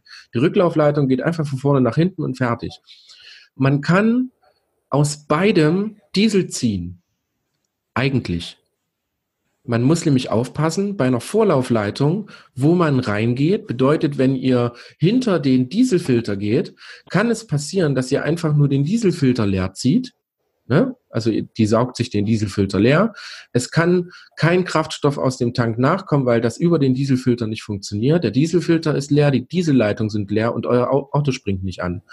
Jeder, der mal leere Dieselleitung hatte, weiß, was das für ein Scheiß ist. Sage ich jetzt, darf ich das in eurem Podcast sagen? Weiß, was das für ein Scheiß Natürlich. ist. Natürlich. Schön, das freut mich. Weiß, was das für ein Krampf ist, so ein leeres, leer gefahrenes Dieselfahrzeug überhaupt wieder zum Laufen zu bringen. Rücklaufleitung hat folgenden Vorteil, es kann eigentlich nichts passieren. Allerdings geht eine Rücklaufleitung manchmal nicht bis runter in den Tank, sondern das ist einfach nur Nupsi, der oben in den Tank steckt und da kann man natürlich auch keinen Diesel ziehen. Es gibt Fahrzeuge, da funktioniert das. Ich, in zwei Wochen baue ich in einem Crafter eine Heizung ein, da freue ich mich besonders. Da hat Webasto original von der Rücklaufleitung genommen. Ne, also die originale Standheizung nimmt sich vom Rücklauf Und wenn man das weiß, das kann man sich aber erkundigen, kann man sich beim Fahrzeughersteller erkundigen, ob das funktioniert. Wenn man sich nicht sicher ist, immer aus dem Tank nehmen. Der Tank ist einfach, das ist wirklich das sicherste. Ihr könnt euch das Rohr zurechtschneiden. Ihr habt niemals, niemals Probleme mit der Fahrt, also mit der Motorentechnik oder mit dem Pumpentechnik oder mit dem Dieselvorrücklauf. Das ist wirklich das einfachste. Und das sicherste natürlich. Für Leute, die wissen, Rücklauf funktioniert oder Vorlauf funktioniert, sehr gerne ist der einfachste Weg. Ne? Wie, wie bei dir, du bist mit einem T-Stück da rein, äh, Schlauch dran, fertig. Wenn es funktioniert, ist total super. Ne? da würde ich ganz gerne nochmal sagen, wie das bei, uns war. Das ist nämlich das Ding, wir hatten diese kleinen T-Stück-Nupsis drin, die man so in den Schlauch reinquetscht, die so ein bisschen geriffelt sind und dann da festhalten. Mhm. Hatten wir gedacht. Mhm. Haben sie mhm. aber nicht getan. Das mhm. Ding ist rausgesuppt ohne Ende. Wir hatten unten Flecken unter dem Auto, mussten ganze ja. Sache nochmal machen. Und dann haben wir diese Teile genommen, diese pneumatischen Schlauchdinger, die haben so, das sind so auf T-Stücke schwarz und haben dann so ein blaue Ringe außen und kann man dann den Schlauch reinquetschen, dann verhakt er sich und kommt auch nicht mehr raus. Man muss den blauen Nipsi wieder reinschieben, genau. um es rauszubekommen. Ne? Das ist so ein Widerhaken sozusagen. Genau. Und das System, diese pneumatischen Schläuche, pneumatische irgendwie Stücke, die hm. haben echt gut geholfen. Das hat echt, äh, läuft einwandfrei bis heute, anderthalb Jahre. Ja, sehr gut. Also bei vielen war das so, dass zum Beispiel auch Schlauchstellen ganz gut funktionieren. Ne? Es gibt so, so Benzinschlauchstellen, die sind ganz, ganz klein, die kann man mit einem Schraubenzieher festziehen und die funktionieren mhm. auch sehr, sehr gut. Also wenn es da mal raussuppen sollte, weil das funktioniert in den seltensten Fällen, dass du das reinsteckst und das ist dicht. Ähm, man muss das schon mit, mit irgendeiner Schelle oder irgendeiner festen Verbindung auf jeden Fall irgendwie unterstützen. Dann läuft das. Kelly Venture sagt mir, das heißt Festo-Kupplung. Also. Oh, Festo-Kupplung. Danke, danke. Schön, dass ihr da seid und uns da unterstützt. Ja, sehr gut. Toll. Ich würde jetzt ganz gerne nochmal zum äh, Zubehör kommen. Ich habe Leute gesehen, ich habe es nicht. Die haben also nicht so ein kleines Bedienpanel, also haben sie auch. Das gibt es auch in unterschiedlichen Ausführungen. Ähm, die haben, die können vom Handy aus starten und so einen genau. Kram gibt es auch. Ne? Genau. Also dass man sich schon mal vorweg äh, loslegt, wenn man noch also da gibt, ist im Auto zum Beispiel. Es gibt im Endeffekt vier, ich sage jetzt mal vier Zubehörteile, die ihr nutzen könnt. Das ist einmal dieser ganz normale Temperaturregler. Der Temperaturregler macht nichts anderes als äh, ihr dreht den hoch und dann startet die und fertig ist. Das ist ein ganz einfaches Teil, kann nicht viel passieren. Dann gibt es das äh, Digitale. Das digitale Teil hat äh, einen Temperaturfühler innenliegend in, da sind so kleine Luftschlitze drin, weiß ich, ob ihr sowas mal gesehen habt. Dieses Digitalteil kann Temperatur regeln. Das bedeutet, du stellst in deinem Innenraum, kannst du 21 Grad einstellen und dann äh, heizt die so lange, bis die 21 Grad erreicht sind. Wenn die 21 Grad erreicht sind, schaltet die ab. Ne? Kühlt sich der Innenraum wieder runter, erkennt der Temperaturfühler das und schon kann die wieder loslegen. Das ist ein sehr komfortables Teil, muss ich sagen. Dann gibt es eine Fernbedienung aber die kann halt nur an-aus. Ne? Also ihr, äh, ihr seid auf Party im Winter und plötzlich schneidet und draußen ist es kalt und ihr wisst, in einer Stunde müsst ihr in euren Van oder ins Dachzelt und friert euch da gleich ein Popo ab. Ne? Dann könnt ihr von der Party aus, könnt ihr auf den Knopf drücken und dann legt die los. Ne? Super geil. Das ganze Geschäft gibt es natürlich auch mit Handy. Jetzt kommt wieder Christians fantastische 5-Minuten-Meinung. Diese, diese Handyfunktion, ne, das, das ist einfach nur so ein, so, ein, so ein winziges kleines Steuergerät, da kommt eine Telefonkarte rein, die müsst ihr vorher aufladen, da könnt ihr was ganz Billiges nehmen. Ähm, die, die schickt über Funk, also über Handynetz quasi, schickt die Signale. Also leider kann die auch nur an aus. Das heißt, anstatt auf eine Fernbedienung zu drücken, nehmt ihr euer Handy. Jetzt hinterfrage ich das Ganze aber immer so ganz gerne und sage, wie weit weg musst du von deinem Auto sein, damit das mit dem Handy funktioniert? Damit das überhaupt Sinn macht. Es macht ja keinen Sinn, in 300 Kilometer Entfernung mhm. zu sagen, Standheizung geh jetzt an. Außer natürlich deine Freundin zu Hause möchte mit dem Auto fahren. Oder du willst sie ärgern und machst die Standheizung immer aus. Ne? Also da ist, da hat sich für mich noch nicht so die, die Logik erschlossen. Ne? Also bei mir ist es so, ich finde das mit der Fernbedienung sehr, sehr cool. Wie gesagt, also das ist ganz cool, wenn du früh ausstehst, dir gerade die Zähne putzt, dann drückst du unten schon mal drauf und dann hat die den Innenraum warm und das ist echt ganz cool. Ich mag die Temperaturregelung, ist für mich das absolut geilste, weil es ja so ist, dass wenn ich im Winter 4 unterwegs im Van bin, möchte ich einfach dauerhaft 21 Grad in den Ding haben. Ich stelle die Temperatur einmal ein, egal ob Tag oder Nacht, und dann läuft die von ganz, ganz alleine, ganz, ganz autark. Und da brauche ich keine Fernbedienung, kein Handykram. Ja, das ist so meine Meinung zu dem Handyzeug. Ich finde es eine witzige Idee. Es wäre nur ganz schön, das kommt vielleicht auch irgendwann noch, wenn man einfach mehr machen könnte. Wenn man vom Handy aus quasi Uhrzeiten einstellen könnte. Startzeiten, Schlusszeiten. Wenn man schauen kann, wie viel Temperatur ist jetzt gerade in meinem Innenraum, um zu sagen, ach, der hat ja jetzt 18 Grad, ach komm, scheiß auf die 21, das reicht mir jetzt, ich bin sowieso in fünf Minuten da. Sowas ist das cool. Aber um einfach nur die ein- und auszuschalten, macht das keinen Sinn. Also ist meine Meinung. Ne? Viele finden es cool, weil Handy und App und yeah, yeah, yeah, da gibt es eine App für, super geil. Hier, guck mal, ich kann meine Standheizung anmachen. Ob das wirklich Sinn macht, ob, das, ob man sich das wirklich antun muss, da dieses Ding reinzubauen mit der Telefonkarte, die natürlich auch aufgeladen werden muss im Laufe der Zeit. Ja, also ich kann das ähm, auch bestätigen, denn ich bin eigentlich auch so ein äh, Technikfreak. Ich freue mich, wenn sowas funktioniert, aber der Innenraum ist so klein, da bist du von links nach rechts sofort. Du musst ja nicht aus dem Bett die Standheizung, also du kannst aus dem Bett starten im Handy, also aber mhm. dann auch vielleicht, weiß ich nicht. Und ähm, der ist auch vor allen Dingen so schnell warm. Also diese Heizungen sind ja so fix, also du wartest keine fünf Minuten, dann hast du angenehme Temperaturen da drin. Ne? Das ist, ähm, aber muss jeder ja. für sich selber wissen. Es gibt es auf jeden Fall. Und wenn ihr es wollt, könnt ihr es haben. Genau, also ich habe hier noch, noch eine kleine Anmerkung und zwar äh, wurde gerade auf Insta geschrieben, was ich äh, einen sehr guten Ansatz finde. Ähm, SMS-Modul macht für mich soweit Sinn, dass ich eine Rückmeldung bekomme, dass mein Signal auch angekommen ist. Das hat Lust auf Natur geschrieben, danke übrigens dafür. Da hat Lust auf Natur selbstverständlich recht und zwar schickt äh, dieses Modul dir eine SMS. Das heißt, du sagst starten und das Modul sagt dir, ich bin jetzt an. Ja, das ist natürlich äh, ein Vorteil davon. Mhm. Ja, das hast du zum Beispiel bei der Fernbedienung nicht. Bei der Fernbedienung drückst du auf den Knopf und dann kannst du hoffen, ob das auch funktioniert hat.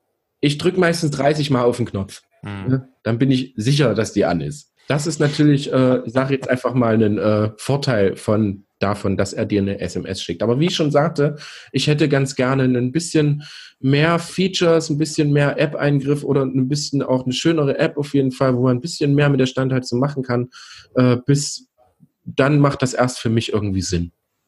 Mhm. Ne? Ja, cool. Kommen wir noch zu einem vielleicht vorletzten Thema, bevor wir erzählen, warum Standheizungen eigentlich so geil sind und was man alles Lustiges damit machen kann. Pflege. Hast du da noch ein Wort zu sagen? Gibt es da irgendeine Sache, die man vielleicht mal ab und zu beachten sollte? Also äh, ich sage immer so, so technische Geräte sollten laufen. Ne? Also laufen bedeutet, wenn die monatelang nicht, nicht bewegt werden, gestartet werden oder sonst irgendwas, da gehen technische Geräte kaputt. Sind technische Geräte oft im Einsatz, funktionieren sie meistens Ewigkeiten. Also Pflege ist, man sollte natürlich nicht ein Käsebrot drauflegen. Ne, und das suppt dann und schimmelt dir monatelang auf dem Ding rum. Sowas sollte man einfach vermeiden. Genauso wie viel, viel Staub man sollte viel, viel Staub vermeiden. Auch ganz, ganz logisch eigentlich. Ansonsten für die unten eingebauten, wie jetzt bei dir, äh, reicht, wenn du vor dem Winter einfach mal einen Check machst. Wie sieht's unten aus? Gammelt's irgendwo? Hast du irgendwo Rost? Muss Unterbodenschutz nachgebessert werden? Das kann ich eigentlich, also mehr Pflege brauchen die eigentlich, die draußen sind, draußen eingebaut sind, die inner eingebaut sind. Die sieht man manchmal sogar fast häufiger ne, wenn man einen perfekten Platz dafür gefunden hat, Staub halten und der Rest sollte eigentlich ohne Probleme funktionieren. Wir hatten letztes Mal die Frage, ob man einen Dieselfilter benötigt. Vor allen Dingen, wenn man viel im Ausland unterwegs ist. Ne? Ihr entzieht quasi ohne eine Filterung äh, dem, dem Tank den Diesel. Ja, klar, kann man. Es gibt ja diese kleinen süßen Moped-Filterchen. Die kann man gerne, gerne davor schalten, ist überhaupt kein Thema. Ist vielleicht, wenn man viel, weiß ich nicht, so in Ländern unterwegs ist, wo der Sprit einfach, wo man von vornherein weiß, der Sprit ist nicht das Beste, lohnt sich so ein Filter. Aber ich möchte auch dazu sagen, wenn ihr so einen Filter einbaut, erhöht ihr natürlich die Fehlerquelle. Ne, dann gibt's Filter, die setzen sich sehr schnell zu. Dann gibt's äh, Filter, die sind von der Produktion her sehr, sehr schlecht, ziehen Luft und so ein Kram. Könnt ihr machen, müsst ihr nicht. Das nur so als äh, kleiner Tipp. Mhm. Ich habe noch was äh, gesehen auf YouTube irgendwann mal einen, äh, einen Film, wo jemand gezeigt hat, dass seine Heizung von innen komplett verrußt war. Ich weiß jetzt nicht, Mhm. ob das so ein Fehler bei ihm jetzt war. Er hat sie auseinandergenommen und hat sie gereinigt. Aber angeblich soll es ja so sein, wenn sie immer in kleinen Leistungsstufe laufen, dass sie über Zeit eher tendieren zu rußen. Mhm. Und man sollte sie dann mal ab und zu wieder Genau. durchpusten und ordentlich auf Vollstoff laufen lassen, Genau. um einfach diese, dieser Genau. Rußung entgegenzuwirken. Ja. Es ist mit Ja. allem so. Es ist einfach mit allem so. Wenn, wenn Sachen nur so halb gar laufen, sag ich jetzt einfach mal, dann, dann gehen die irgendwann mal kaputt. Bestes Beispiel ist zum Beispiel eine Spülmaschine.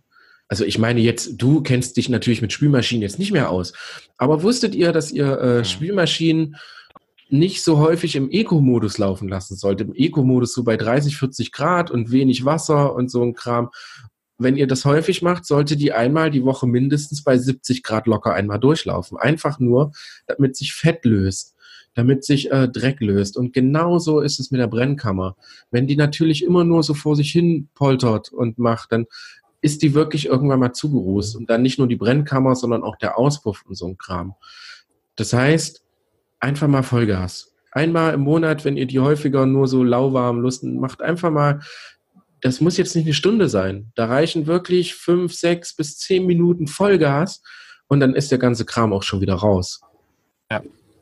Sehr cool. Ich kann es auch bestätigen, es läuft bei mir. Ich stelle diese totale Verrußung nicht fest. Ich habe es ja noch nie aufgemacht. Hm. Aber ich glaube, das würde man vielleicht auch an dem Auspuff merken, was da so an Rauch rauskommt. Ja. Ich lasse die zwischendurch mal wieder laufen und es läuft ähm, Ja. tadellos. Also kann ich Ja. wirklich echt, also es wirklich so ein solides, entspanntes Gerät. Ich stehe ja so drauf, ne? Wenn Noch einfach ein- Sachen einfach funktionieren. Noch ein kleiner Mechaniker-Tipp von mir.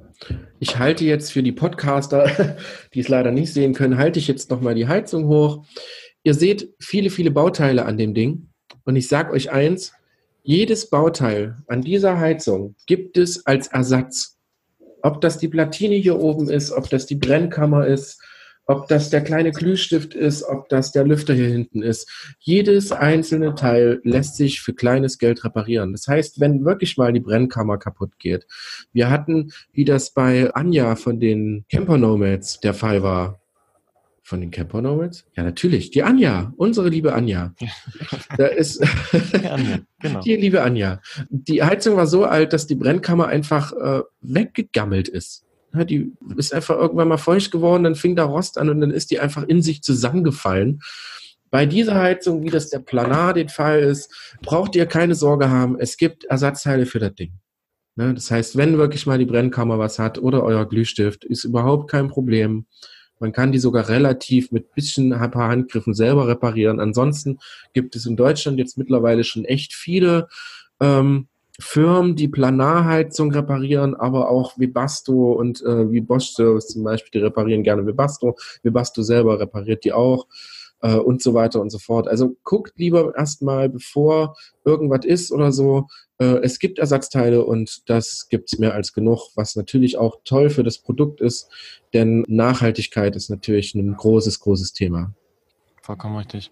Ich habe noch eine Frage von Michael on Tour. Der sagt, ist die Planar 44D dafür ausgelegt, dass sie tagelang rund um die Uhr läuft? Ja, Die Planar, ob es nur 44D ist oder 2D, ist ja, oder 4D gibt's ja auch noch, ja. glaube ich, unerheblich, aber kann man sie rund um die Uhr laufen lassen? Ja, ja, kann man. Es gab einen Test in, ich bin mir nicht ganz sicher, ob das in Russland war oder so. Ich habe das mal gelesen. Da sind die über drei Monate lang, haben die eine Planar, also haben, die Planar genommen und haben die einfach laufen lassen. Einfach durchweg laufen lassen. Nichts anderes gemacht als Diesel danach geschüttet. Es ist wie mit einem Auto. Ein Auto ist dafür gebaut, dass es durchweg auf Vollgas läuft. Das muss es schaffen. Dafür sind die Sachen gebaut. Und so ist es mit der Heizung. Natürlich, vor allem die 44D. Ich weiß nicht, was er heizen will, aber die 44D ist ein Monstrum. Aber die ist natürlich richtig cool und selbst die muss monatelang ohne Probleme laufen. Kann ich nur so unterstreichen aus meiner praktischen Erfahrung jetzt anderthalb Jahre und ich habe jetzt den dritten Winter, in dem ich mich jetzt befinde und die Standheizung eben anderthalb Jahre. Und es ist alles easy peasy. Läuft jetzt auch schon wieder seit zwei Tagen, glaube ich. Wirklich, die ganze Zeit durch. Also Ja. es ist gar kein Thema. Wir haben noch eine Frage von. Es ist eine einfache Technik, da ist nichts Besonderes dran. Ja, bitte. Ja, wir haben immer leichte Verzögerung, deswegen kommen wir uns leider aber, ja, in die Quere. Ja. Ralf äh, Dombrowski fragt, muss ich eigentlich irgendwie irgendwann mal Öl nachfüllen? Sorry für die Frage, echt doof, äh, wenn die Frage echt doof ist, aber ich finde dazu nichts. Es, ist, es gibt keine doofen Fragen. Schön, dass du fragst. Wie ist das mit Öl? Muss ich Öl nachfüllen? Nein, Es gibt weder was zum Nachfüllen von Öl, noch braucht er irgendwas Öl. Nein, keine Chance. Genau. Muss nichts geschmiert werden. Es läuft Nein. wie geschmiert. Genau, es Öl. läuft alles wie geschmiert, genau. So, das finde ich ja richtig cool, dass so viele Leute hier ihre, ihre Fragen reinwerfen, die wir auch alle jetzt schon beantworten konnten. Super cool. Ähm, ja, ich Mhm. habe fast das Gefühl, wir haben echt einen coolen, groben Überblick über diese Standheizung geschaffen. War nicht grob, es war richtig ausführlich, waren viel, viel, viel Input dabei, auch viele Details und viele Tipps aus der Praxis. Ich finde es ja jetzt auch noch total spannend, äh, wenn wir noch mal ein bisschen darüber reden, was man mit so einer Standheizung alles anstellen kann. Also wir haben jetzt die ganze Zeit gesagt, das ist eine Heizung, ist auch eine Heizung, aber, aber es gibt tatsächlich echt lustige Sachen, die also im Alltag, wo die Heizung wirklich Ja. hilft. Und dir fallen wahrscheinlich auch ein paar ein und mir fallen auch ein paar ein. Und lass uns doch mal so wechselseitig jetzt äh, erzählen, was man so mit der Standheizung anfangen kann. Und ich möchte gerne anfangen tatsächlich, äh, weil das, äh, wenn du erlaubst, weil ich das so feiere, diese Möglichkeit. Ich lebe ja im Auto mit Dachzelt. Das heißt, ich habe keine Waschmaschine, haben ja auch die wenigsten. Aber ich wasche gerne in Waschsalons. Und manchmal habe ich nicht die Möglichkeit zu trocknen, weil kein Trockner da ist. Oder weil ich keine Zeit habe und weiter muss. Und dann mache ich folgendes. Ich hänge meine Wäsche im Auto auf. Für die, die jetzt zugucken, die sehen hier diese äh, Gummis.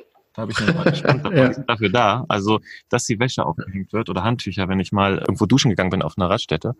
Und dann ist die Wäsche wirklich ratze, wieder trocken. Also es sind keine zwei Stunden, manchmal Ja. sogar nur eine Stunde. Und dann ist alles wieder geil und ich pack's ein und habe meine Wäsche getrocknet. Also Ja. Hammer. Ja, also ich kann auch äh, Schuhe trocknen empfehlen. Einfach vor die Luftdüse halten, zwei Minuten hinein in den Schuh. Wer Schweißfuß hat, äh, hat zwei Minuten ein Problem.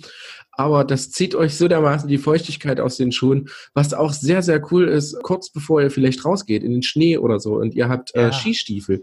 Skistiefel werden nie wirklich richtig warm. Stopft euch so einen Schlauch da rein, lasst die einfach eine Minute laufen und ihr habt wundervolle, tolle, warme Skistiefel. Ihr Skifahrer unter euch kennen das. Äh, holt euch eine Standheizung. Ja, ist tatsächlich so. Und nicht nur die Schuhe kannst du aufwärmen, sondern auch die Füße. Bei mir geht dieser Lauch, also diese Luft geht bei mir direkt an meine Hacken jetzt, wo ich hier sitze. Ich sitze auf der Rückbank und danach kommt also dann die Standheizung unten raus und die geht mir direkt auf die Füße. Das heißt, immer wenn ich kalte Füße Mhm. habe, kann ich die Mhm. hinlegen. Wenn es mir zu warm wird, nehme ich die Füße nach vorne, strecke sie aus und dann wird es halt weniger warm. Also super cool. Warme Füße kriegt man davon auch. Also wer mit äh, kalten Füßen Genau. Probleme hat, kann sich da mal Ja. etwas geben. Genau. Aber ey, nicht nur Füße, also ich wollte gerade noch hinzufügen, Hände lassen sich auch super wärmen. Also einfach vor den Ausströmungsöffnung da halten Ja. und dann nur ein bisschen ein paar Sekunden abwärmen und die kalten Finger von, vom Schnee, von der Schneeballschlacht Ja. sind wieder ratzefatze warm. Total Genau. geil. Im Endeffekt kann man ja alles warm machen. Ne? Wir könnten sogar unsere Handys und Laptops warm machen. Sprich quasi vor allen Dingen unsere Mac-Metall-User kennen das, wenn sie den Mac nach einer Nacht im kalten Van aus der Tasche holen und man denkt, das Ding besteht eigentlich nur noch aus einem Eiszapfen. Man könnte da äh, eine Salami drin kühlen für die nächsten drei Wochen. Legt die einfach nur kurz vor die Lüftungsdüsen und fertig ist. Dauert wirklich nicht lange und sie mögen das. Ihr wisst, wie ein Handy auf Kälte reagiert. Und natürlich mit so einer kleinen Luftdüsen-Standheizung ist das mega toll. So, jetzt bin ich gespannt. Der Tilo, wir haben, also die Leute, die das jetzt nicht sehen, also die sehen das ja alle, alle nicht, ne?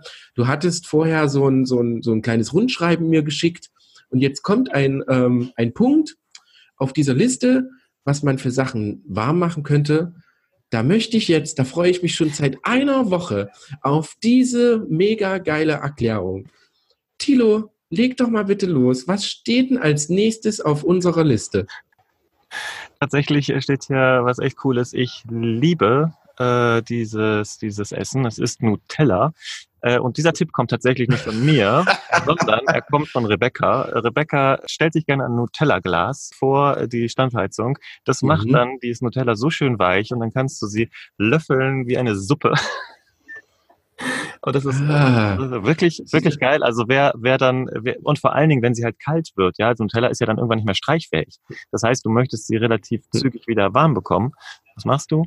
Stellst sie vor die Heizung und hast dann auch außenrum dann sehr weich, ne? Und in der Mitte ist noch ein bisschen Hm. härter. Das heißt, du kannst dir aussuchen, was du raus.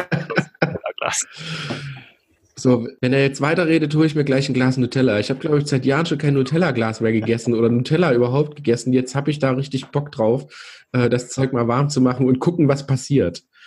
Aber da sind wir natürlich auch schon beim richtigen Thema. Das ist äh, Essen warm halten. Ganz logisch. Ihr könnt euch mega gut Essen damit warm halten. Ihr habt äh, einen Sack Nudeln gekocht mit Tomatensauce, müsst aber noch mal schnell auf Toilette in die eise Kälte. Äh, Standheizung an, Lüfter davor. Zack, das bleibt stundenlang warm. Aber Deckel drauf, weil die Luft ist ja trocken, also es trocknet schnell aus, das Essen, also schön verschließen. genau. es wird dann warm, ist aber dann trocken. Ja, genau. ja, und da gibt es noch ah, eine coole gut. Sache, die wir, äh, die wir gefunden haben und die finde ich auch wirklich sehr geil. Man hat ja manchmal so Tage, die sind nicht wirklich ganz kalt, sondern die sind einfach etwas kühler und vor allen Dingen feucht. Und diese Tage bringen eine sehr viel Luftfeuchtigkeit ja. in den Raum. Und außerdem auch wenn man jetzt zum Beispiel rausgegangen ist in die in die äh, in den Regen und hat dann seine regennasse Jacke, die man dann auch mit reinbringt. Also Feuchtigkeit ist da, aber man braucht eigentlich nicht die die krasse Wärme, um das Ganze wieder warm zu bekommen, weil es eigentlich auch warm genug ist, mhm. die Umgebungsluft. Und dann ist es echt cool, dass man die Standheizung auch auf Lüften stellen kann. Das heißt, du hast eine Luftumwälzung in deinem äh, Fahrzeug genau. und vor allen Dingen, wenn du von außen die Luft ansaugst, finde ich das halt super cool. Hast immer frische Luft drin, äh, ohne dass du irgendwie jetzt Fenster öffnest, kannst natürlich auch noch zusätzlich machen, dann geht die Luft da wieder raus. Aber das finde ich halt auch eine, eine, super coole Sache. Nutze ich sehr häufig so im, im Herbst, Frühjahr-Bereich, ähm, wenn es halt nicht mehr so knackekalt ist, aber ich trotzdem irgendwie das Gefühl habe, es wird irgendwie so stickig gerade hier in meinem in meiner Umgebung. Ich möchte ein bisschen mehr Luft haben. Das ist eine Frage, die äh, mir sehr, sehr oft gestellt wird, was zum Beispiel die Van-Ausbau angeht. Wie bekomme ich halt feuchte Luft aus einem Auto raus, vor allen Dingen nachts beim Schlafen oder sonst irgendwo. Das Wichtigste ist immer komplett lüften, was den einzigsten Grund hat, dass sich Luft die ganze Zeit in Bewegung hält, die ganze Zeit äh, die Feuchtigkeit transportiert werden kann. Und da kommt natürlich unsere äh, Luftstandheizung. Das ist ein toller Vorteil. Ihr macht oben ein Fenster auf, unten läuft die Heizung auf Luft und ihr habt die beste Luftumwälzung, die ihr haben könnt. Und somit verringert sich die Feuchtigkeit in eurem Fahrzeug, Van etc. um wirklich ums Enorme. Ist ein guter Tipp. Ist wirklich gut, dass du es ansprichst. Also auch ruhig die einfach nur die Lüfterfunktion verwenden. Mhm, echt cool.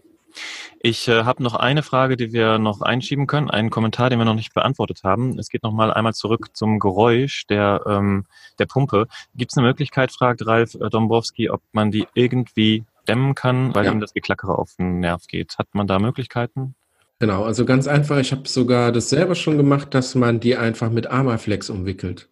Ihr werdet die Pumpe nie wieder von dem Armaflex befreien können. Das Zeug klebt so dermaßen, das äh, geht nie wieder ab. Aber ihr könnt die Pumpe wirklich problemlos einpacken. Ich habe auch schon Luftpolsterfolie gesehen. Ja, die hängt dann unten in Luftpolsterfolie und das, das dämmt natürlich auch Geräusche. Natürlich. Diese Pumpe wird weder heiß, noch äh, läuft da irgendwas raus, was irgendwas kaputt machen kann. Ihr könnt die einpacken, worin ihr die wollt. Also da funktioniert echt so ziemlich alles. Am besten funktioniert halt bei uns oder haben wir festgestellt 19 mm Armaflex, eine Lage drumherum. Man muss die ein bisschen anders dann befestigen, weil halt das ist dann ein richtig dicker Klotz. Aber das, äh, es gibt wirklich Leute, die haben dieses Geräusch damit äh, zu fast 100 Prozent komplett dämmen können, dass du im Innenraum wirklich gar nichts mehr hörst. Das funktioniert, selbstverständlich. Zu Amaflex hast du auch noch ein Video, ne? Soweit ich weiß, gibt es da doch auch noch Informationen. Geht da nicht um die Standheizung, aber ich glaube, das Thema hast du besprochen, ne? Genau, ich habe alles ja. besprochen. Alles besprochen. man also, kann mich, man kann mich mich allem fragen. genau, da kommen wir nämlich gleich zum Punkt. Also wer den Christian noch nicht kennt, checkt bitte unbedingt seinen YouTube-Kanal aus. Eine das ist ein Augen- und Ohrenschmaus, wenn man seine Videos hört äh, und sieht, weil er einfach echt ein, Witz, ein Witzbold vor dem Herrn ist. Aber trotzdem kann man halt mit ihm auch ganz geil und äh, intensiv über ähm, ernsthafte Details sprechen. Äh, das macht diese, diese Mischung macht ihn irgendwie so besonders. Ich, ich feiere das. Ich finde ihn richtig cool. Also checkt ihn aus. Äh, Instagram, YouTube, wo auch immer. Wir packen die Links auch in den Show Notes. Wo wir gerade bei Links sind. Ähm, alle Links zu dieser, äh, zu dieser Folge, wo wir über alles gesprochen haben, werden wir alles zusammenfassen und schön in unserem Blogbeitrag auf campernomics.net packen.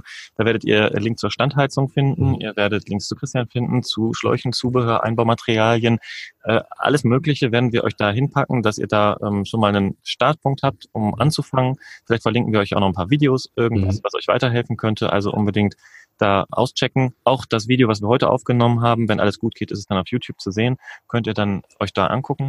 Ja, und ansonsten bewertet uns doch, wenn ihr diese Podcasts mögt, auf iTunes. Das ist immer cool, das hilft uns weiter und jetzt können noch mehr Leute diesen Podcast genießen. Macht das gerne, kommt vorbei da auf die iTunes, einfach eine kleine Bewertung oder einfach fünf Sterne hinterlassen. Das freut uns auf jeden Fall. Ja, ansonsten würde ich sagen, kommt in die Camper Nomads Community, wenn euch das Thema Leben und Arbeiten unterwegs interessiert. Heute war es mal nicht so viel Business-lastig, sondern eher eben das drumherum und Heizung ist einfach ein Thema, was einen interessiert, wenn man äh, unterwegs ist, weil man sonst nicht gut arbeiten kann. Deswegen ist so eine Technikfolge für uns auch super wichtig und machen wir gerne. Und ich freue mich, Christian, dass du macht wieder Quatsch. Ich sag's doch. Sehr geil. Der Podcaster wählt's jetzt nicht, aber er hält sich da die, diese, diese, wie heißt es, diese Aus- und Einlassstutzen, die äh, durchlöchert sind, vor die, äh, vor die Augen und er sieht jetzt aus wie ein geile Biene. Irgendwas. Ja, eine geile Biene. Geile Biene. mein Mikro war steuert hier. Ja, geile Biene. Ah, sehr gut. Liebe geile Biene, ich bin sehr froh, dass du heute mit mir am Start hier warst, dass mhm. du uns den Experten ja. gemacht hast und so viel Insight gezeigt hast. Richtig gut. Echt vielen Dank für dein Dasein und dein Mitmachen bei unserer Podcast. Danke, danke, danke euch. Danke dir, dass ich äh, dabei sein durfte. Danke, dass äh, so viele Leute zugeschaut und äh, mitgequatscht haben mit uns. Es war sehr, sehr schön. Äh, hat mich sehr gefreut. Ich ich äh, freue mich aufs nächste Mal. so, jetzt kannst du nicht anders. Ich habe es gesagt. Du, ich, das wäre mir eine Ehre, wenn wir das nochmal wiederholen können. Also in diesem Sinne, Sehr gerne. ich wünsche euch einen wunderbaren Tag und gut in die Woche und wir sehen uns bei einer nächsten Folge des Camper Nomads Podcast. Ganz liebe Grüße, euer Tilo. Ciao mit V. Wünsche ich euch auch. Ciao, ciao.